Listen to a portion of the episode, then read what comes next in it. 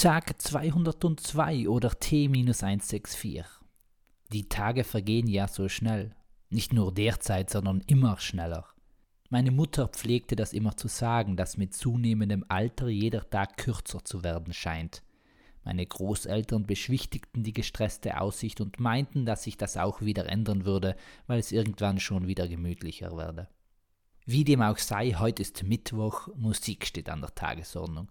Und das heutige Lied hat es wirklich in sich.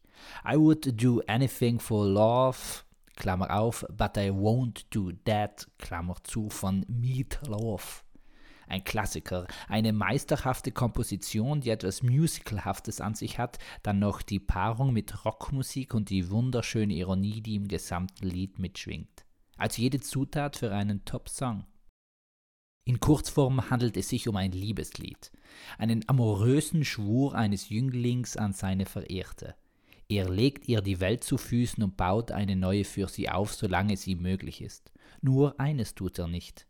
Die Rockballade, so wird das Lied klassifiziert, zieht dabei jedes lyrische Register. Denn beim reinen Zuhören ist schwer verständlich, welche Aktion denn nun eine Ausnahme bildet. Jede Strophe wird nämlich von einer Negation eingeleitet, diese wird kurz verneint und nach einer Interruptio durch den Schwur Ich würde alles für die Liebe tun, folgt die erneute Beschwörung, aber das würde ich nicht tun. Ein ganz praktischer Blick auf das Ganze, aber ich werde nie vergessen, wie du dich jetzt gerade fühlst, aber das werde ich nicht tun. Aber ich werde mir nie vergeben, wenn wir es heute Nacht nicht machen, aber das würde ich nicht tun. Aber ich werde es nie besser machen als mit dir, aber das würde ich nicht tun. Aber ich werde nie aufhören, jede Nacht meines Lebens von dir zu träumen, aber das würde ich nicht tun. Werde oder würde darf frei interpretiert werden. Was sind das bitte aber für kitschige Aussagen von Rockmusikern? Und vielleicht gehen sie genau deshalb so unter die Haut. Der Satz, ich werde dir die Sterne vom Himmel holen, mag die romantische Avantgarde bilden, jedoch ist er schwer umzusetzen. Eine Negation von etwas ist viel leichter nachzuvollziehen und überprüfbar.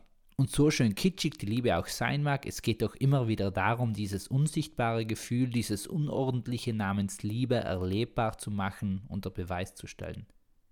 Der Dialog, welcher ins Lied gegen Ende eingeflechtet wird, bringt die ganze Verneinung dann offensichtlich zum Ausdruck. Kein kurzes Abenteuer, keine vorübergehende Laune, keine schnöde Erinnerung.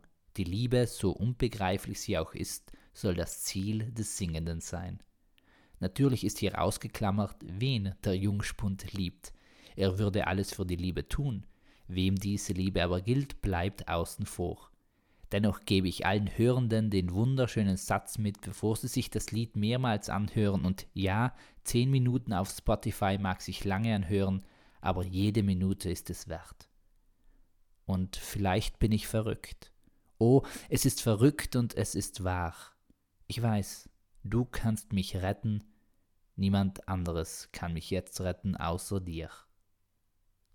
Tja denn wer verrückt ist, steht dich ganz an der falschen Stelle. Peace, Amen and out.